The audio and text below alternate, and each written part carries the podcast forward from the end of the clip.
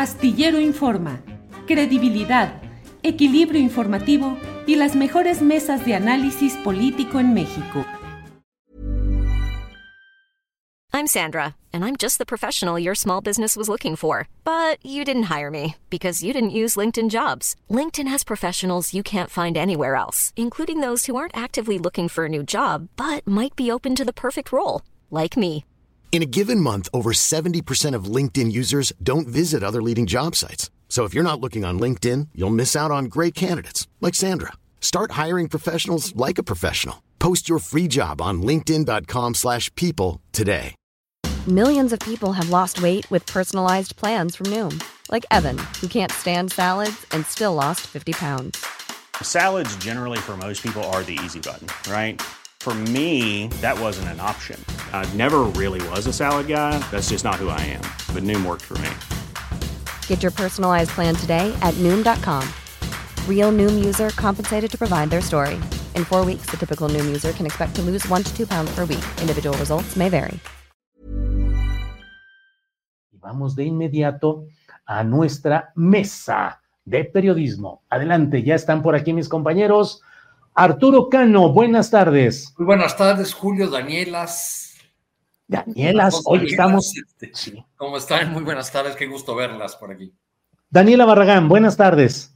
Hola, querido Julio, buenas tardes. Saludos a la admirada tocaya Daniela Pastrana y también un saludo a Arturo Cano, ya aquí con todo el ánimo porque hay muy buenos temas para el día de hoy. Así es. Daniela Pastrana, buenas tardes. Buenas tardes, Julio, Arturo, Daniela Tocaya. Pues aquí estoy ahora en Panamá. Estamos Sí. esperando los resultados de la de un, de, un, de un premio, del premio Roche por la cobertura de la vacunación que se dan mañana. Y bueno, mientras dándonos unas vueltas aquí con las protestas que están muy intensas. Eh, Sí. Daniela, sí. es la primera vez que, o sea, yo nunca me imaginé ver a Panamá eh, con bloqueos y todo por una, por una minería, justamente por una minera, por la instalación de la, de la minera más grande de, de lo que se piensa como el proyecto más grande de Centroamérica, minero, y ha provocado aquí una vera revuelta. ¿Y, qué es, cuál, es- cuál es el, el punto de la oposición a esa planta, Daniela? Pues, pues el mismo que en muchos otros lados, o sea, es la destrucción que genera esta megaminería, esta, eh, eh, pues lo que se hace, ¿no? Se destruyen cerros, o sea, es una cosa muy bárbara la megaminería, la verdad.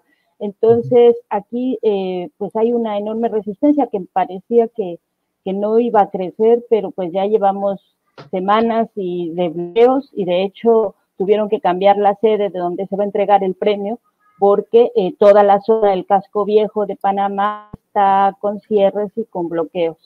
Muy intensas las protestas. Oye, Daniela, a ver si luego nos platicas en esta ocasión o más adelante cómo ven los sectores económicos o políticos del canal de Panamá la apertura del canal transísmico de México, si lo ven como una competencia, eh, no sé, eh, regional, en fin, no sé, no sé qué haya sobre eso.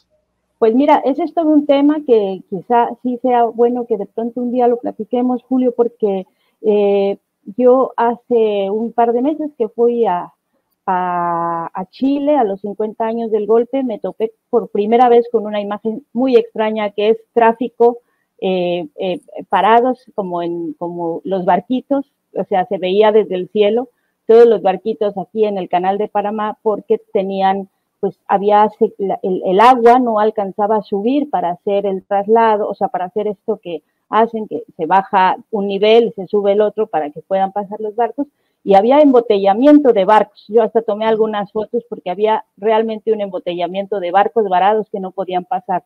Entonces es todo un tema, el, el tema de, del canal y la competencia que va a representar el corredor transísmico que está a punto de ya de, de arrancar, ¿no?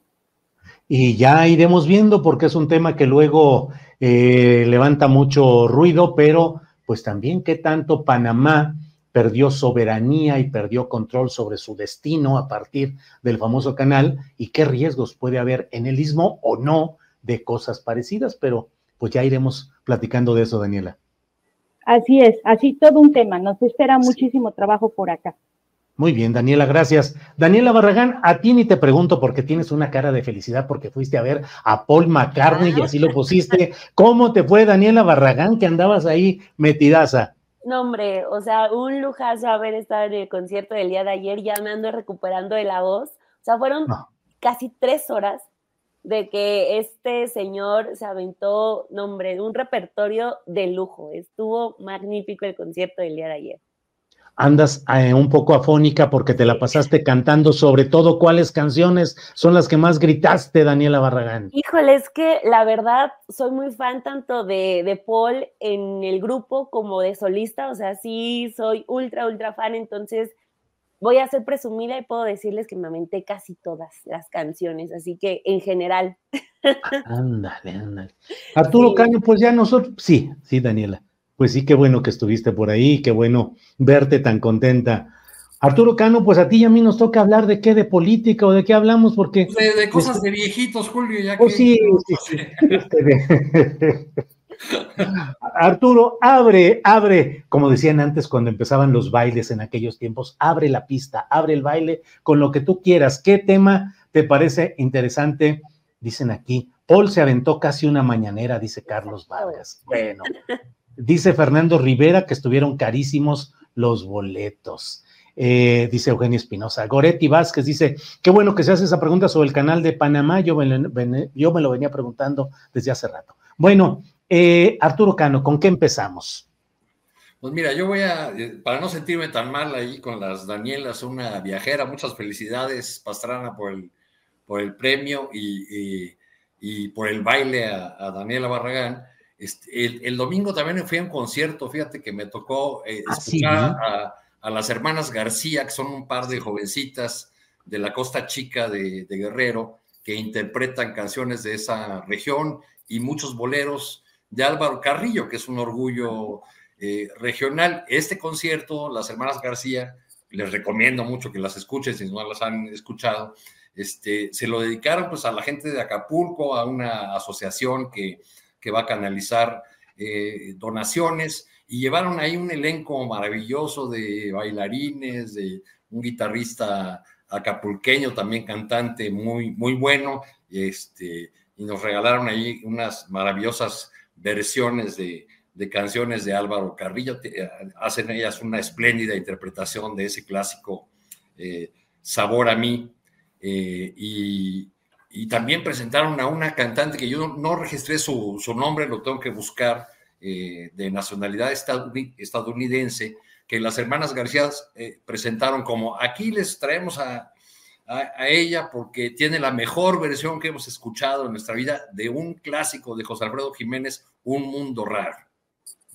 Y sí, realmente fue una versión muy buena. Y en ese mundo raro, pero trasladado a la política, Julio, pues ahí seguimos viendo las repercusiones de esta rara reaparición de Marcelo Ebrard, que decidió quedarse eh, en Morena, pero, pero se quedó con, eh, anunció su retorno con un mensaje muy desafortunado, seguido de eh, sendas entrevistas en, en, medios tradicionales, donde expresó que había llegado a un acuerdo con, con Claudia Sheinbaum y que se reconocía como la segunda fuerza. En fin, algo que ya has reseñado tú en la primera parte del programa, de lo que ya has, has platicado, vino esta respuesta ruda de, de Claudia Sheinbaum, eh, mesurada, pero, pero en el tono, pero ruda la, la, respuesta, que no se puede entender si no la combinamos con la declaración del presidente López Obrador en la mañanera, reiterando todo su respaldo a Claudia Sheinbaum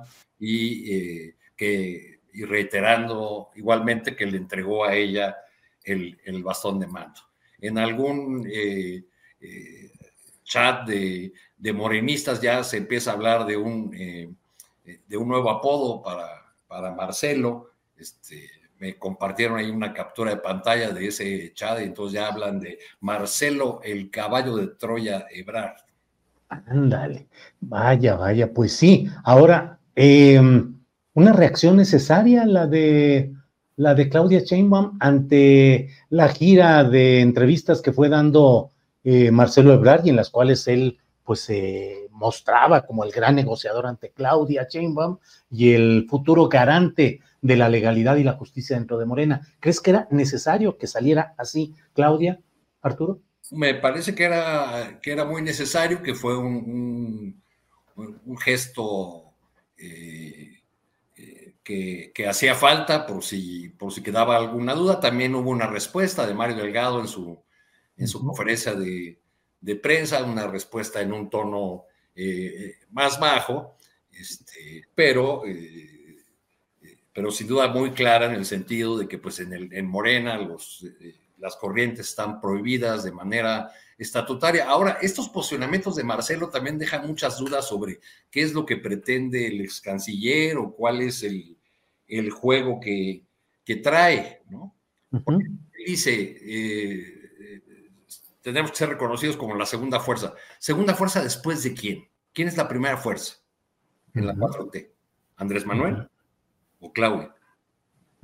O sea, segunda fuerza eh, eh, después de quién. Y ahí la, eh, digamos, este posicionamiento de Marcelo ha, propiciado también en la opinocracia, en los comentaristas, en muchos medios tradicionales y algunos no tan tradicionales, una una suerte de, análisis que hacia donde apuntan eh, es a que eh, Marcelo es el que verdaderamente tiene eh, fuerza interna, que vendrá en el futuro, en cuanto López Obrador se retire, una suerte de balcanización de lo que conocemos ahora como el movimiento de la 4T, y que en ese escenario Marcelo tendrá la fuerza suficiente para hacer un contrapeso a la, presidencia de, Claudia Sheinbaum.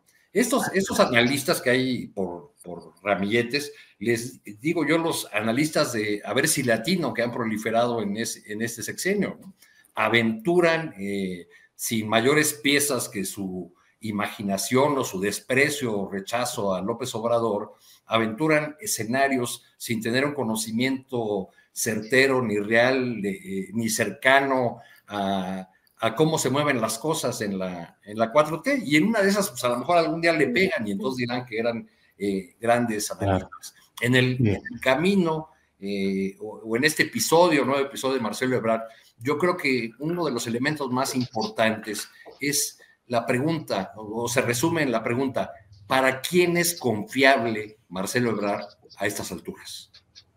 ¿Es confiable para la oposición? ¿Es confiable para Claudia? ¿Es confiable para la cuatro? ¿Para quién es confiable? Después de todos estos pasitos que, que ha dado de este estirar la liga y de esta larga vuelta que dio para regresar al punto de origen.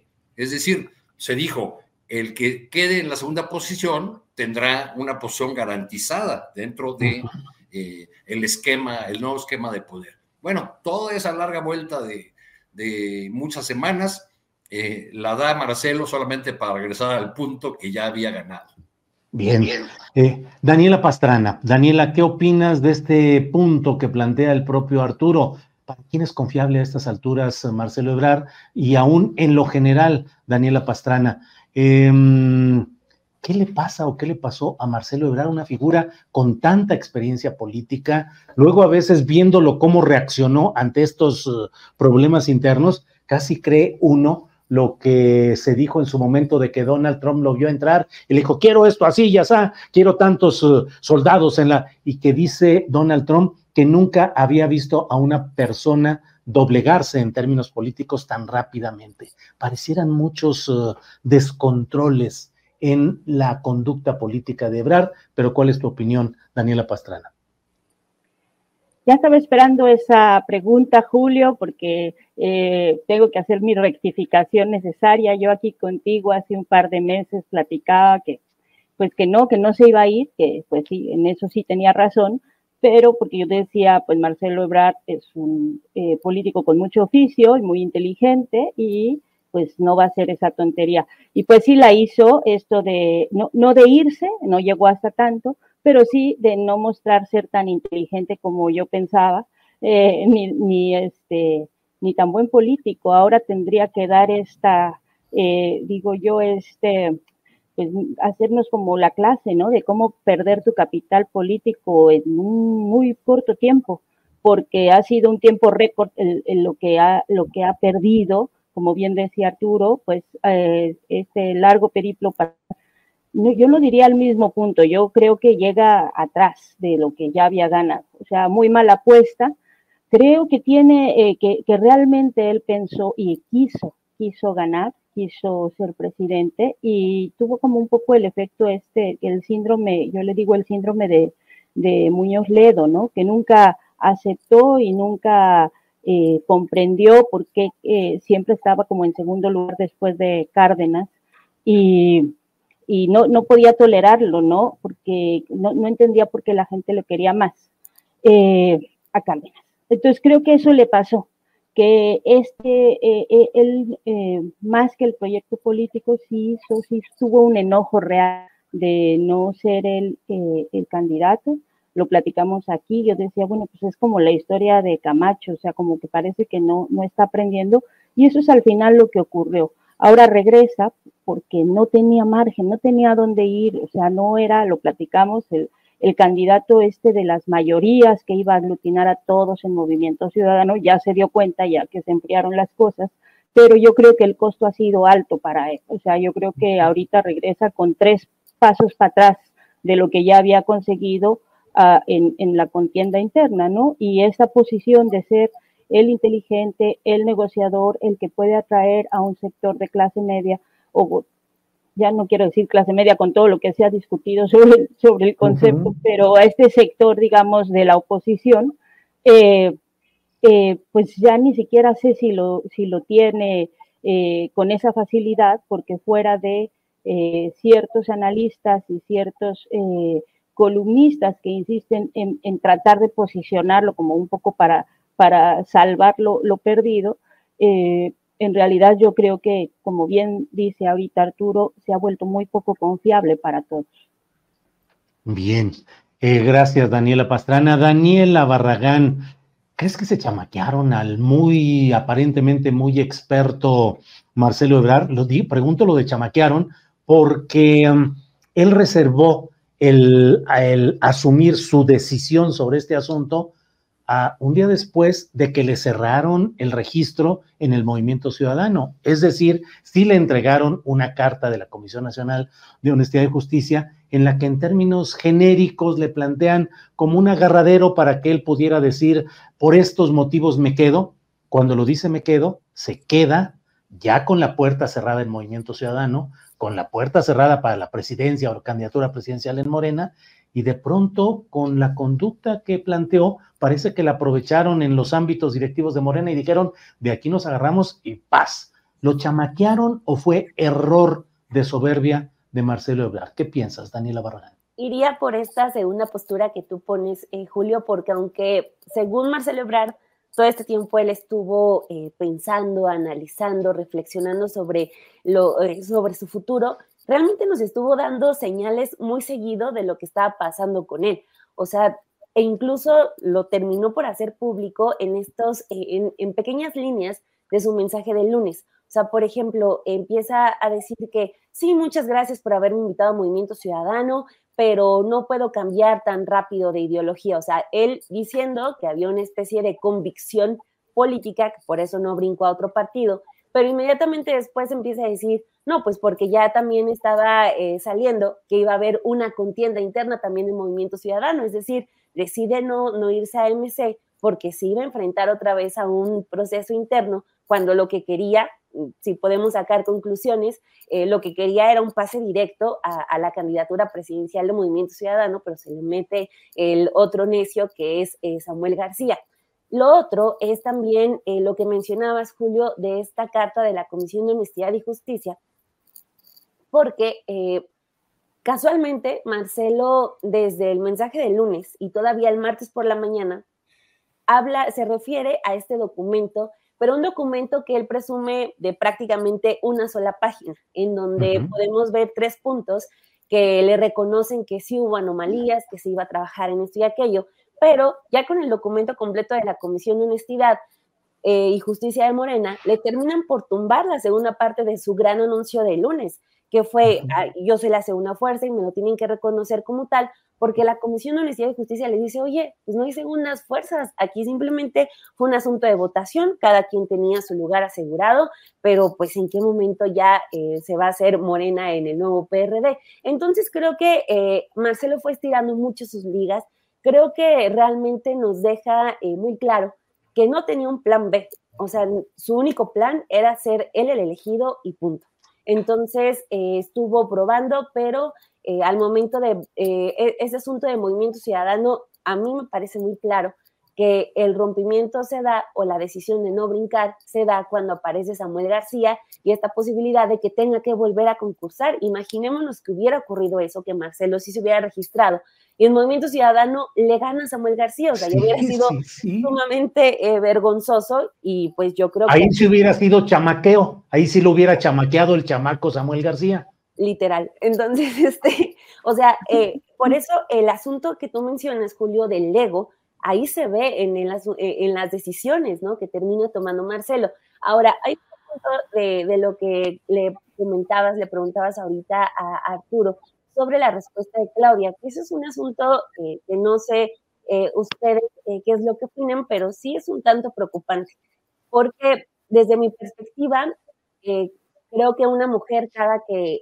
accede a un cargo, ya sea en medios de comunicación y sobre todo en la política, tiene que demostrar, eh, a diferencia de los hombres, tiene que demostrar con el doble o triple de trabajo que merece ese espacio. Entonces, ahora con Claudia, pues podríamos estar hablando de que fue un acierto, un triunfo, haber logrado que la mayor amenaza de rompimiento dentro de su partido, pues no se, no se cumpliera, ¿no? La apuesta era que el gran rompimiento dentro de Morena iba a ser eh, con esta salida escandalosa de Ebrard. Y eh, pues, en resumidas cuentas, muy por encimita, podríamos decir, Claudia logra, porque Marcelo dice, yo no hablo ni con Mario Delgado, estoy hablando directamente con Claudia, logra mantener todavía a Marcelo dentro de Morena. Podría ser un acierto, pues, de entrada y muy en términos generales. Lo que sí, y a eso me refiero con preocupante, es la unidad a qué costo, porque creo que los hombres que quedan cerca de Claudia, empezando por un Marcelo Ebrard, no sé si van a terminar por explotar en un corto o mediano plazo generando costos muy altos.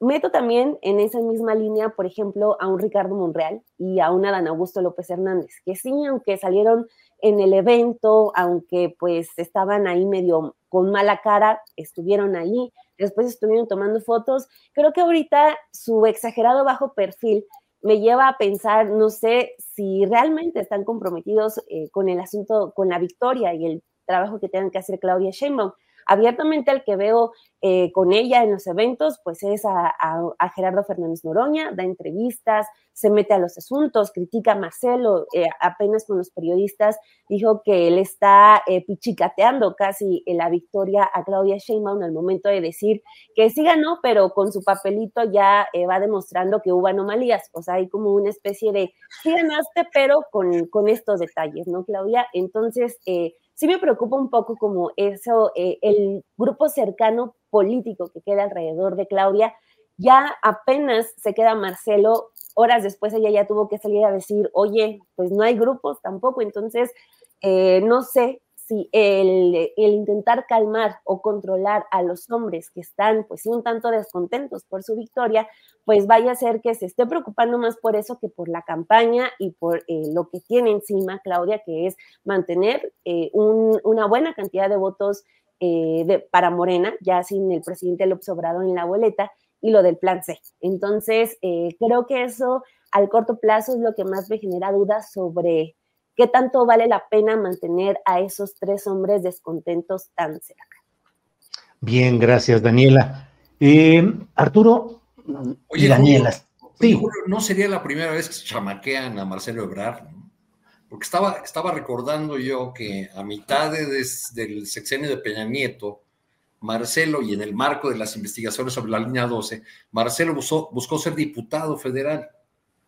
Sí, claro, así es, sí. Y Carlos Navarrete, ahora eh, que recientemente ha dado paso a su verdadera vocación de vida, eh, volviéndose cantor, ¿no lo han visto en YouTube? No, ¿qué canta?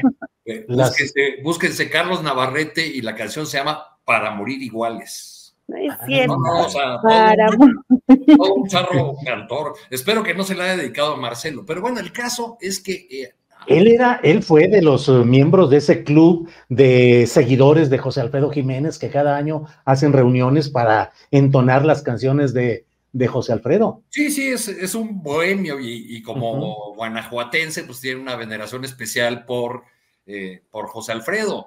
Este, el otro día, ahí la buscamos en YouTube y luego les mando esa interpretación porque está sensacional. Además, un video con todas las de la ley, con una producción profesional, ¿no? En la que aparece Carlos Navarrete vestido de charro. Bueno, ah. pero antes de que encontrara su verdadera vocación, Carlos Navarrete fue presidente nacional del PRD. Sí. Y le hizo creer a Marcelo que estaba incluido en la lista de candidatos a diputados federales. Y a la mera hora lo dejaron fuera, anduvo buscando en el MC. Fue esa historia en la que la, el Tribunal Electoral eh, anuló una posibilidad de su candidatura porque había contendido dos procesos internos o con ese, con ese argumento. Entonces, y que él buscaba ahí el fuero legislativo por las broncas de la línea 12. Sí, eh, sí, por aquel entonces alguien, eh, más de una persona le dijo a Marcelo, no, pues este, vete con Andrés Manuel. Y, y Marcelo, en esa soberbia política que le caracteriza, llegó a contestar, ah, lo que me están proponiendo es que le entregue todo mi capital político a López Obrador. Bueno, luego regresó por ahí. Bueno, eh, Enes, vamos rapidito con ese tipo de señalamientos. Eh, Daniela Pastrana, ¿cómo ves tú la política nacional? ¿Llena de soberbia y de poca humildad verdadera?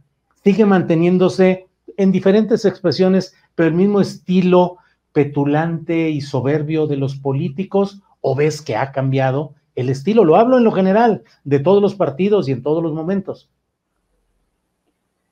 Pues yo creo que se ha desdibujado más bien, ¿no? O sea, antes teníamos como una forma clara de ser de los panistas, una forma clara de ser de los de los priistas y una forma de clara de ser de los de los eh, distintas expresiones de izquierda, por ejemplo. Y lo que hemos visto, pues ahora con tanto chapulineo, es que se van desdibujando las, estos perfiles de cómo se comportaban cada uno, ¿no? Eh, sí creo que hay, hay sober, siempre ha habido en los grupos políticos. Eh, también mucha, a veces, eh, mucha ignorancia y desconocimiento de lo que han sido sus propios procesos históricos. En el caso del PAN es lo más claro, ¿no? Sus propios, la, aportación que muchos panistas le hicieron, bueno, yo creo que muchos de ellos este, se deben revolcar en, la tumba eh, de ver lo que ahora se ha convertido, ¿no? Porque eh, los propios panistas ignoran la historia, lo, que aportó el PAN a la vida democrática de este país. Eh, entonces sí, creo que hay soberbia, y, pero también yo veo signos de, cosas buenas. Mira, a mí me parece que, que con todos los detalles que, y con todas las cosas que le podamos criticar, y sí se le pueden criticar muchísimas al proceso interno de Morena, pues a, a diferencia de, como, de lo que habíamos visto antes, que se daban hasta con la, la silla, literalmente, se agarraban ahí a golpes, eh, pues ha avanzado y ha avanzado y lo han resuelto bastante bien. Me parece que lo, también lo habíamos platicado, fuera de este, este eh, pues, ataque de Marcelo Ebrard, en general hubo una buena operación eh, para, en la, al final para como de que todos cerraran filas en torno a, la decisión de que fuera Claudia Sheinbaum la coordinadora nacional. Y creo que en el caso de eh, las encuestas eh, para eh, los aspirantes a, coordinadores estatales de el cargo larguísimo que tienen, creo que también terminó resolviéndose bien, por lo menos el caso más difícil que era el de la Ciudad de México, con un acuerdo político que no se explicó quizá también. Eh, se habló mucho de la encuesta y no se entendió que la encuesta era una herramienta de es la más importante, pero no la única a tomar esa definición. Y al final eh, se resolvió de la mejor forma posible, creo yo. Entonces, eh, pues a mí me ha sorprendido para bien. al final, con muchas, muchísimas complicaciones, a veces creo que hasta con autogoles, eh, pero al final la forma en la que Morena ha respondido o ha resuelto las internas, pues sí hay para mí una evolución bastante grande de lo que antes veíamos en el PRD, que es el antecedente principal, ¿no? Y ya de los otros, pues digo, los priistas con su último, o sea, el PRI ya es como pues, la, caricatura del PRI que conocimos, una, una muy mala caricatura, y eh, pues lo que yo veo es lo, mismo, ¿no? Saltan, saltan y hacen cada barbaridad como esta última de, de la Ciudad de México, que, que también es como, eh, eh, es como ir haciendo las fracciones del PRI, del, o sea, este, el mini PRI, del mini PRI, del mini PRI, ya uno ya se pierde en tantas, entre tantas eh, formas en las que se ha dividido a sí mismo, ¿no? Entonces, pues creo que hay es unas por otras, Julio. O sea, unas cosas que han ido avanzando y otras que pues cada vez están peor.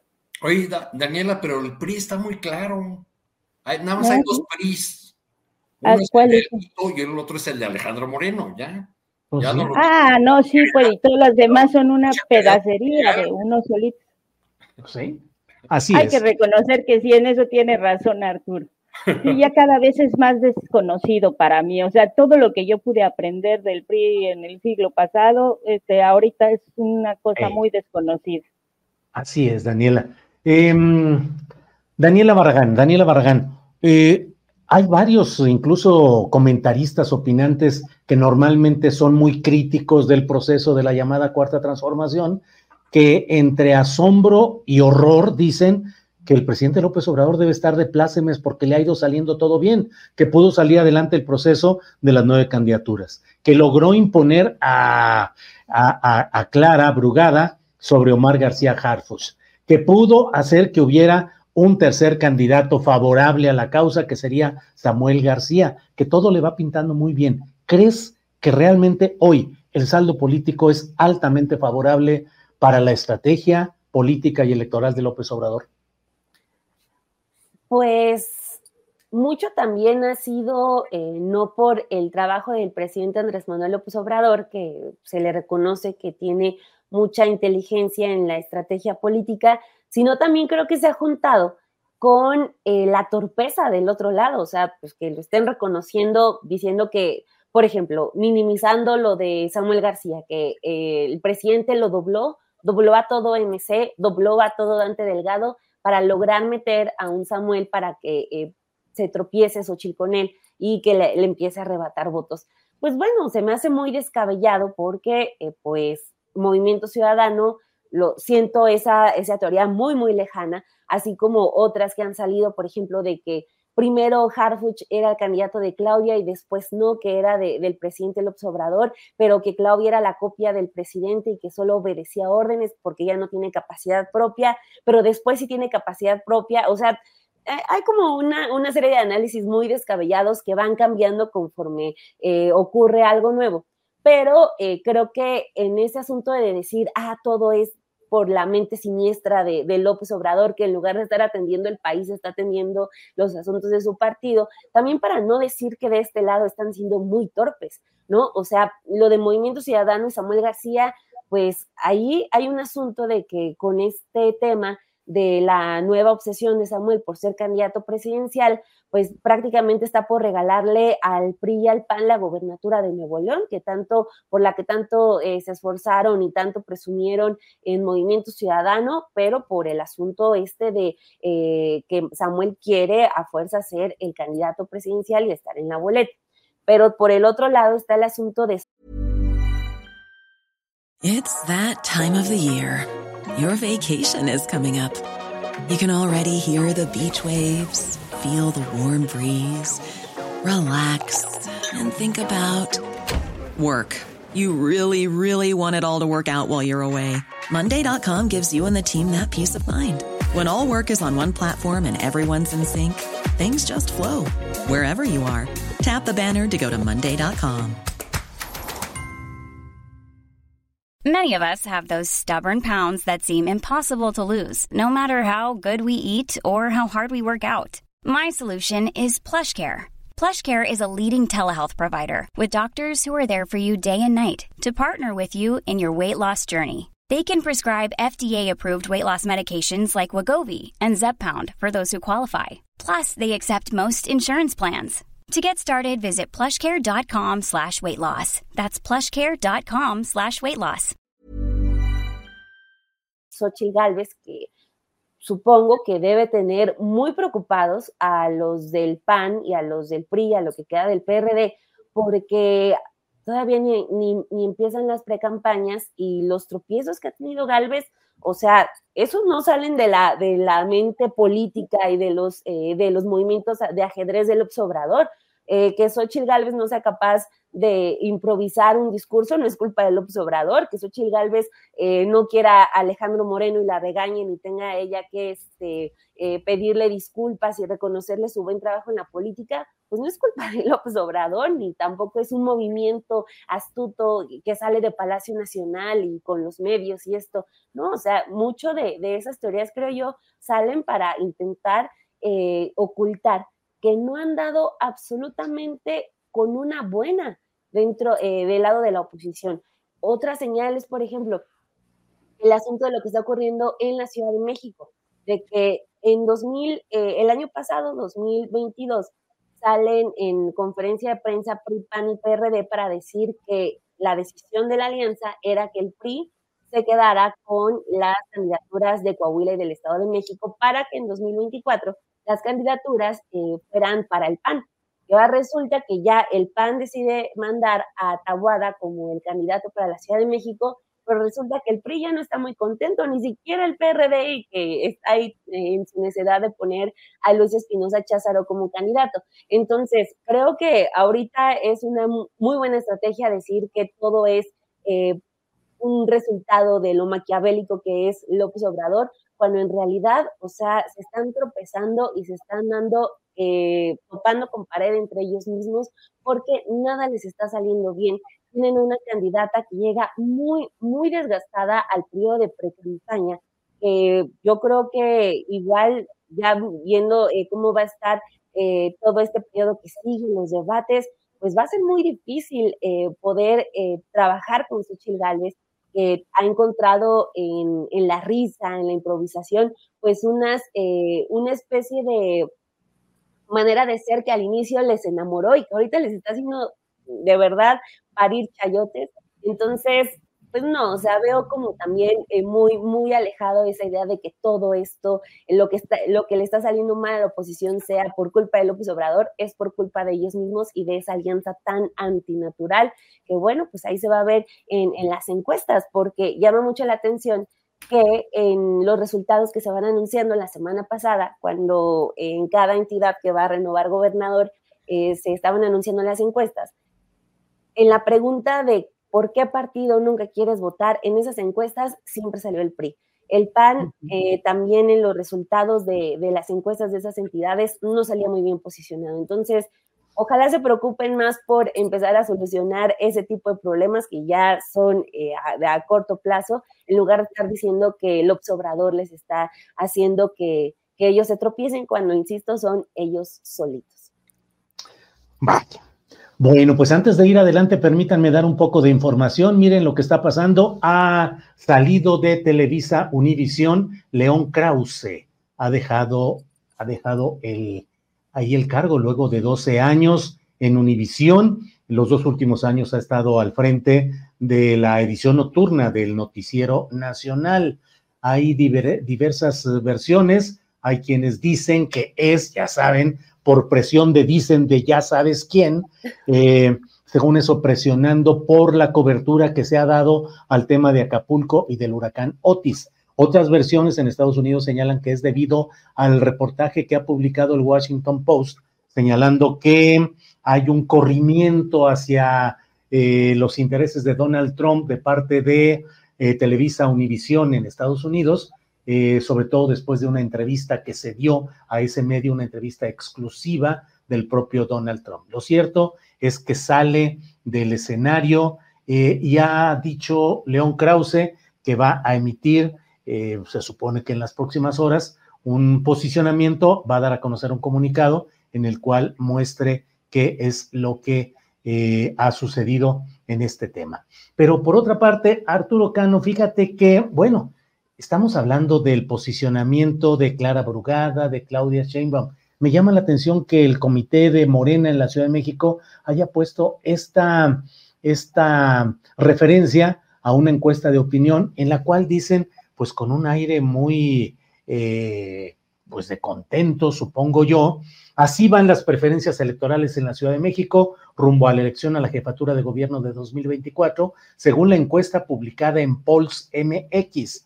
Pero en esta se muestra a Clara en 50.2% de las intenciones de voto, contra 41.1% de Santiago Taboada, que sería el candidato de PRI-PAN-PRD, y el 4.9% de Movimiento Ciudadano con Salomón Chertorivsky. Pero no deja de ser este hecho de que celebren y difundan en el comité de Morena esta ventaja que es de nueve puntos, realmente una distancia mm, que se supone que debería ser un poco mayor. En fin, eh, pero Arturo Cano, quiero pedirte la recurrencia. Iría, contra la estrategia que siguieron en el Estado de México, donde siempre Morena habló de una ventaja de dos dígitos.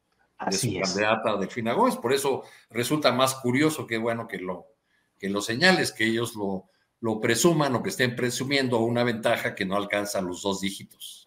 Así es, así es. Presumir esto es casi, casi decir que la pelea está cerrada y que la oposición puede crecer. Digo, me parece que ahí está ese punto y lo dice oficialmente el Comité de Morena en la Ciudad de México.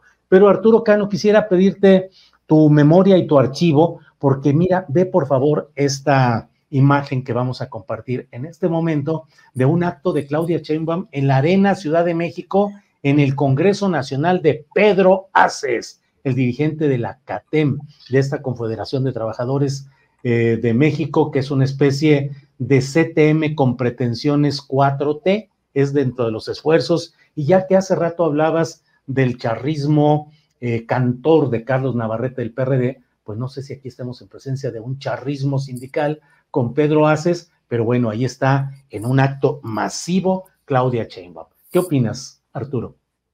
Mira, ah, es, una, eh, cosa muy curiosa la de, lo ocurrido con Pedro Aces a lo largo de estos sexenios, porque pasó de ser eh, la suya, la CATEM, la central sindical eh, favorita de la 4T para algunas de las megaobras, de los megaproyectos. Eh, tenía una buena cantidad de los contratos, en, tanto en el tren Maya como en la refinería y el transísmico, eh, a ser prácticamente echado de ahí a partir del último, del último año.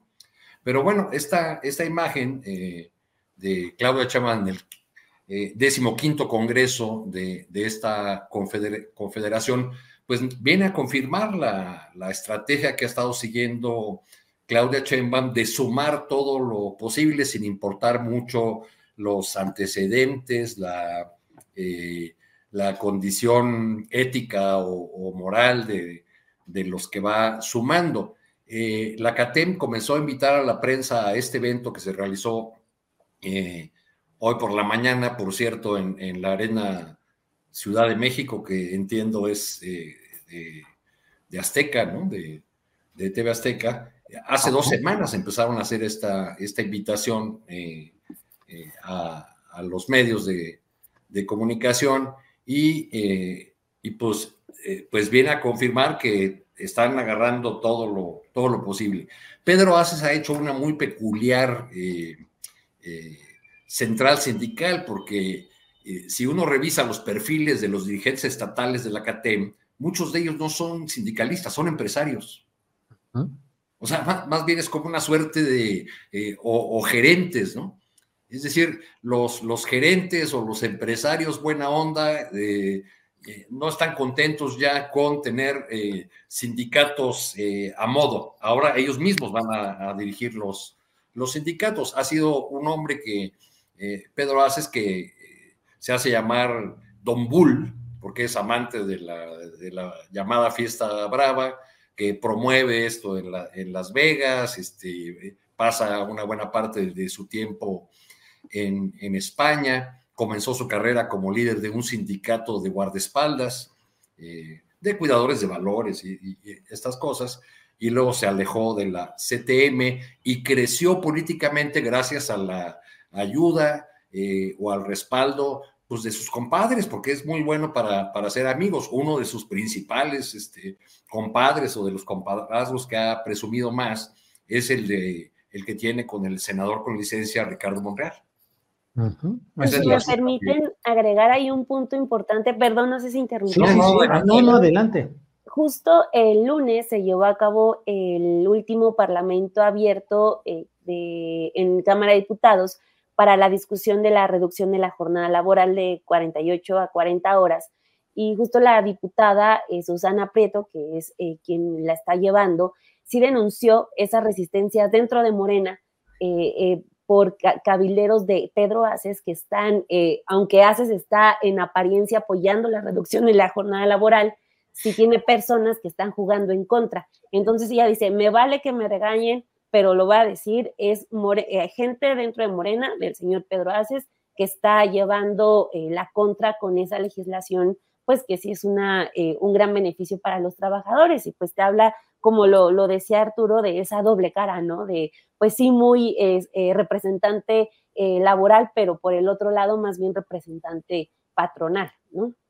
Sí, sí, sí, así es. De hecho, el sindicato que él creó, que es un sindicato de un larguísimo nombre, pues es un sindicato que fue creado para proteger también los intereses empresariales de la propia empresa que ellos tenían. Es un sindicato originalmente con un nombre larguísimo relacionado con vigilancia, guardaespaldas y todo este tipo de cosas. Y una relación política muy hecha con Alejandro Murat y con eh, Ricardo Monreal. De hecho, en anterior congreso de la CATEM al que asistió el propio López Obrador como presidente de la República, estuvo flanqueado ahí por Ricardo Monreal y por Alejandro Murat. En fin, pues ahí, ahí van. Eh, Daniela Pastrana, pues estamos hablando de la crudeza política, del pragmatismo necesario para continuar en el poder, pero ¿qué opinas de Samuel García, del Movimiento Ciudadano? Samuel García, que se dice que es una jugada de AMLO para dividir el voto opositor, otros dicen que es una fórmula para tratar de que MC se consolide como una tercera fuerza, con una mayor votación, y hay quienes dicen que hay tal dispersión ideológica en México, tal eh, hartazgo de la gente, de tanto rollo de los políticos tradicionales, que la onda fosfo, fosfo, Mariana Rodríguez y Samuel echando cotorreo y con la niña de ocho meses por delante, pueden captar una buena cuota de votos. ¿Qué opinas, Daniela, por favor? Pues primero Samuel García, sí, Sí, Julio, mira, lo que yo creo es que Samuel García primero tiene que resolver el tremendo lío jurídico que tiene, eh, que dejó ahí en Nuevo León, porque eh, pues estamos en, al momento en que hay como dos gobernadores, ¿no? Es una cosa muy extraña el que él, el, el que él dejó a cargo, el que el Congreso definió y un amparo que debe de resolverse prontamente, espero, porque pues está un poco en la indefinición y esa indefinición es muy importante para que también él defina si sí va a ser eh, candidato y va a dejar a un lado el gobierno de, Nuevo León, eh, pues dejárselo a sus opositores o eh, va a, intentar una carrera presidencial que yo honestamente, así como están las cosas ahorita, lo veo demasiado apuesto. O sea, no creo que haya condición en el país con eh, justo con lo que decía, que de pronto parece que todo le ha salido bien a López Obrador, digamos, eh, él en la conducción eh, de esta sucesión, de, de, lo que es no solo el partido, sino el movimiento que, que fundó Morena. Entonces, no veo condiciones para que ahorita se pueda pensar en una competencia eh, efectiva, ¿no? De parte de Samuel García, pero pues él tendrá que valorarlo en función de lo que le digan, porque esto está, ahorita el balón está en el Poder Judicial, el juez va a determinar eh, si, procede o no y al final va a resolver eh, quién, quién, de las dos opciones queda como gobernador interino y en función de eso pues tendrá que definir eh, qué, tanto pesa y qué tanto quiere mantenerse en, eh, en una carrera que a mí me parece pues como que puede convertirse en algo testimonial, o afianzar pues el trabajo que ya tenía en la gubernatura de Nuevo León. Bien, gracias Daniela. Em, déjenme ver eh, eh, sobre el tema de eh, la salida de León Krause de Univisión Televisa, Televisa Univisión. Jesús García, reportero de La Opinión, que ha estado muy presente, sobre todo en juicios relacionados con García Luna y demás, que lo conocemos de su trabajo, ha puesto una información en la cual dice lo siguiente, dice un reporte. Al investigar sobre la entrevista de Univisión a Donald Trump, me reveló que hubo varios despidos, incluido León Krause. La empresa no ha confirmado tras petición de postura oficial. Lo pone al retuitear el mensaje a su vez de León Krause, publicado hace treinta y tantos minutos, que dice, muy queridos amigos, agradezco profundamente todos los mensajes tan afectuosos que he recibido en las últimas horas. Dentro de poco publicaré un comunicado sobre mi futuro profesional. Bueno, pues ahí está esa información. Arturo Cano, estamos ya en la parte final del programa, son las dos de la tarde con 50 minutos. Postrecito, por favor, dentro de la amplitud de temas que hay, lo que quieras agregar en esta parte final. Nada, más rápidamente eh, sobre el caso de Samuel García. Eh, la polarización es, tal que cuando se pregunta a los electores en encuestas que, he visto eh, cuál es su segunda opción, es decir, dicen votaré por Claudia, votaré por Xochitl. ¿Cuál es su segunda opción? La mayor parte de votos que se transfiere va a ninguno. No, hay, no hay, digamos, un, un efecto cachabotos en el caso de, de MC, aunque sin duda eh, eh, Samuel García hará una campaña con un discurso hablando de que él representa la nueva política y es lo nuevo, y pues la gente en general, o una buena parte de la ciudadanía, identifica lo viejo con el PRI y el PAN.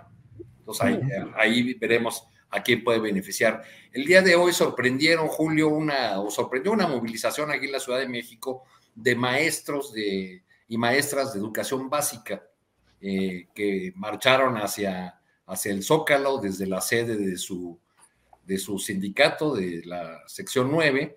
Y, digo que es sorpresiva porque el día de hoy también se movilizaron los maestros de Oaxaca, que ya tienen una estructura más hecha y, mucho entrenamiento para la movilización y sus demandas. En el caso de la Ciudad de México es novedoso, fue un movimiento hasta donde yo alcanzo a ver eh, espontáneo de protesta porque la promesa presidencial, tal como fue fraseada de que ningún maestro ganaría menos de 16 mil pesos, pues no la están viendo expresada en sus talones de cheque los, los profesores y eh, los trabajadores administrativos, los de apoyo y asistencia a la educación, han recibido un, un bono especial que le llaman algo así como de apoyo del bienestar.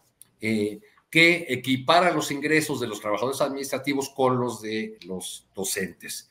Entonces, el reclamo magisterial es que no ven con claridad dónde está la revalorización de, este es el momento en que llega la, marcha al, Zócalo, ¿no? Hay algunas eh, fotografías también de los cartelones que colocaron en escuelas que hoy se fueron a paro, ¿no? Eh, y resulta una movilización eh, novedosa porque no hay un liderazgo visible, no es la CENTE la que está ahí al, frente, en el caso aquí de la Ciudad de México, ni tampoco el, sindicato oficial, el dirigido por, por Alfonso Cepeda, sino que son maestros pues, que, que, están molestos con, con esta situación y que no ven claro o reclaman que no se cumpla eh, el compromiso eh, que se ha expresado reiteradamente en Palacio Nacional de revalorizar la profesión docente. Entonces, bueno, ahí está pendiente a ver cuál es el curso de esta, de esta movilización que ha surgido eh, en el magisterio de la Ciudad de México. Es además una nueva generación, los maestros que se movilizaron en el 89 y en los años siguientes, pues ya casi todos se jubilaron. Entonces, estos son maestras y maestros jóvenes que casi no han conocido actividad sindical porque durante 20 años el Bester Gordillo y luego sus sucesores tuvieron paralizada totalmente la vida sindical en la Ciudad de México eh, por temor a, que les ganara nuevamente la, la disidencia. Entonces, así está. Oh, sí. Oye, Arturo, y además en Oaxaca, donde miembros de la sección 22 están boicoteando el primer informe de Salomón Jara, el gobernador morenista, quitaron vallas, quitaron eh, los asientos para la reunión vespertina y bloquearon la salida de miembros del gabinete, si no me equivoco, del Congreso, donde habrían ido a entregar este, el documento del primer informe, y están con todo boicoteando ese acto. Ese, ese, choque ha sido frontal entre la sección 22 y Salomón Jara, que, que además eh, la manera de abordar el tema que ha tenido ha sido una confrontación directa con los, con los maestros. Este, y bueno, pues, eh, en el caso de la sección 22 siguen insistiendo en que se instale una mesa tripartita. Este, con la participación del, gobierno federal para atender una gran cantidad de demandas. Ya sabemos que la 22 va desde la demanda más grandotota, que es la de la abrogación de la reforma educativa ya aprobada en este sexenio, hasta demandas muy particulares que tienen que ver con, con Oaxaca y sus regiones. Muy bien, gracias Arturo. Daniela Barragán, regreso contigo que debía haberlo hecho antes, pero Daniela, por favor, postrecito. No, no pasa nada. Este, e, era uno de los temas que teníamos en, lista.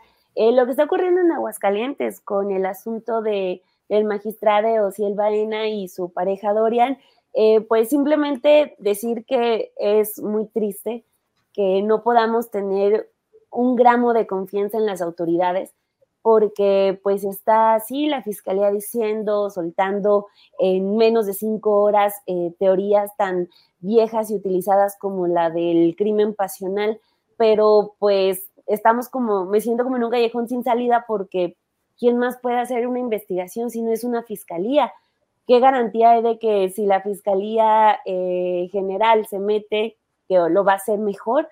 No sé, hay, como una sensación rara en, ese terreno que sale caso tras caso, ¿no? Eh, ha recordado el tema, por ejemplo, con lo de Devani, que luego, luego también salieron a decir que ella se había tropezado y se había caído en una, en, esa coladera, o Ari Fernanda, que por borracha ella se, pues, eh, se ahogó y murió. Entonces, pues está esa, esa sensación eh, dolorosa de que, pues, tenemos fiscalías eh, muy deficientes, que no se ha avanzado en eso, entonces pues ahorita cualquier conclusión pues no, no deja satisfecha a nadie, así que pues simplemente queda como pues echarle toda la atención que se pueda. Hay muchos medios este, que están eh, dándole seguimiento, sobre todo los de los locales, así que pues hay que estar muy al pendiente y no, no quitar los ojos de lo que está haciendo la fiscalía y pues sí, pues humanos a toda la tristeza de la comunidad LGBTIQ que realmente me sorprendió cómo en tan pocas horas en muchas ciudades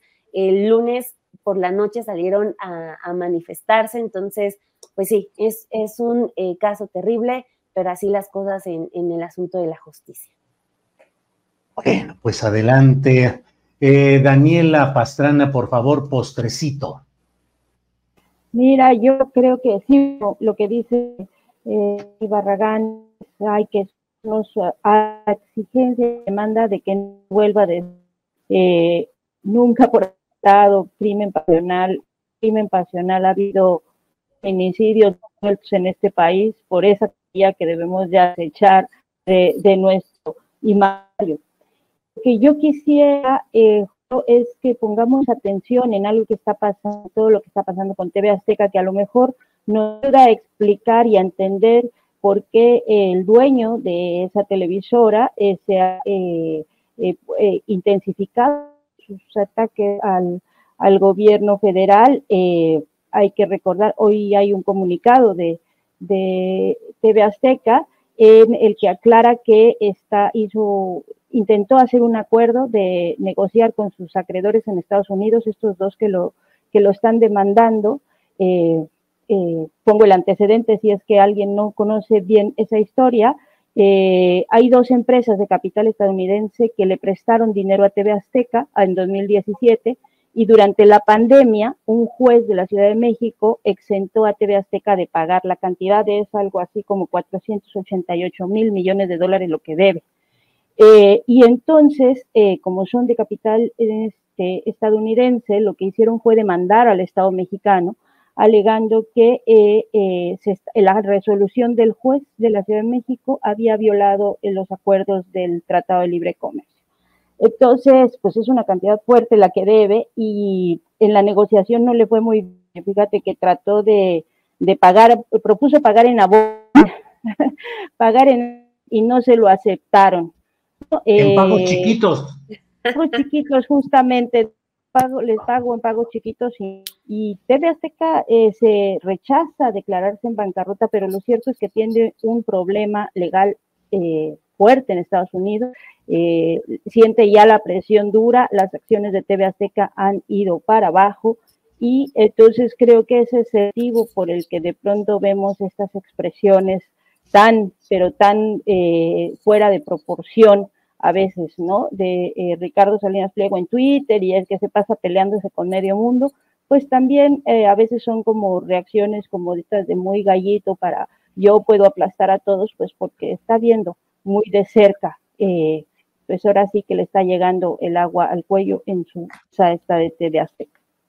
Así es. Creo que hay que darle seguimiento a eso.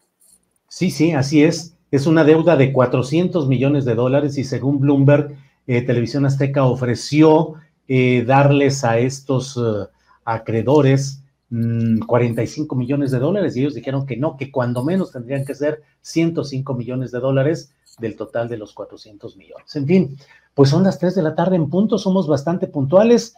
Daniela Barragán, tienes tiempo para prepararte para la siguiente audición de Paul McCartney, que es mañana, si no me equivoco, o ya con la primera, ya, ya. Solo, una vez ya no puedo más. Si tú, ahora sí que ese es un recurso ya muy manido, muy usado, pero tengo que usarlo. Si te fueras a una isla desierta y solo pudieras escuchar una canción de Paul McCartney, ¿cuál escucharías? Ay, no sé. A ver. Live and Let Die. Esa. ¿Eh? Live and Let Die. Fue la magia el de ayer con el espectáculo que trae de fuego y cohetes. No, hombre, no. Mis respetos para Sir Paul. Bueno, gracias Daniela Barragán. Arturo Cano, gracias. Ya estamos al tanto de todos estos vaivenes y maromas de la política y las elecciones. Arturo, muchas gracias. Muchas gracias, Julio. Buenas tardes. Abrazos para todas y todos. Con la noticia de última hora de que el Senado ha aprobado la renuncia del ministro Saldívar por 63 votos a 43. Alex Fernanda estaba guardando la exclusiva para. así, es, así es esto. Bueno, órale, eh, Arturo, gracias. Así es ya aprobada la, la renuncia. Gracias, Arturo. Daniela Pastrana, que tengas una buena estancia en Panamá, que todo camine como siempre con ese premio periodístico que está ahí en camino. Y eh, y luego platicaremos del canal de Panamá y el canal transísmico y de todo lo que haya en este entorno. Gracias, Daniela Pastrana. Ese es un gran tema, eh, Julio, y aprovecho nada más para invitarlos que hoy en un ratito tenemos eh, la transmisión del programa que generalmente hago con Luisa Cantú los miércoles, que es la Escuela del Amor, pero va a estar desde la Feria del Libro de Infantil y Juvenil en Chapultepec, transmitiendo, como no estoy allá, pues va a estar Teresa Rodríguez de la Vega, hablando del amor romántico al feminismo, o sea, la transición, y que va a ser un gran programa para niñas y jóvenes. Tres y media, ¿verdad? Tres y media, tres y media ahí va a estar. Que vayan los que estén cerca de Chapultepec.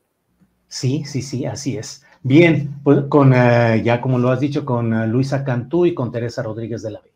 Muy bien, Daniela, Danielas, Arturo, gracias, hasta pronto. When you make decisions for your company, you look for the no-brainers. If you have a lot of mailing to do, stamps.com is the ultimate no-brainer. Use the Stamps.com mobile app to mail everything you need to keep your business running with up to 89% off USPS and UPS. Make the same no brainer decision as over 1 million other businesses with Stamps.com. Use code PROGRAM for a special offer. That's Stamps.com code PROGRAM. ¿Te preocupas por tu familia? Entonces, ¿por qué darles solo huevos ordinarios cuando pueden disfrutar de lo mejor? Eggland's Best, los únicos huevos con ese delicioso sabor fresco de granja, además de la mejor nutrición, como 6 veces más vitamina D, 10 veces más vitamina E y 25% menos de grasa saturada que los huevos regulares, además de muchos otros nutrientes importantes. Así que, dales los mejores huevos. Eggland's Best, mejor sabor, mejor nutrición, mejores huevos. Para que te enteres del próximo noticiero, suscríbete y dale follow en Apple, Spotify, Amazon Music, Google o donde sea que escuches podcast. Te invitamos a visitar nuestra página julioastillero.com.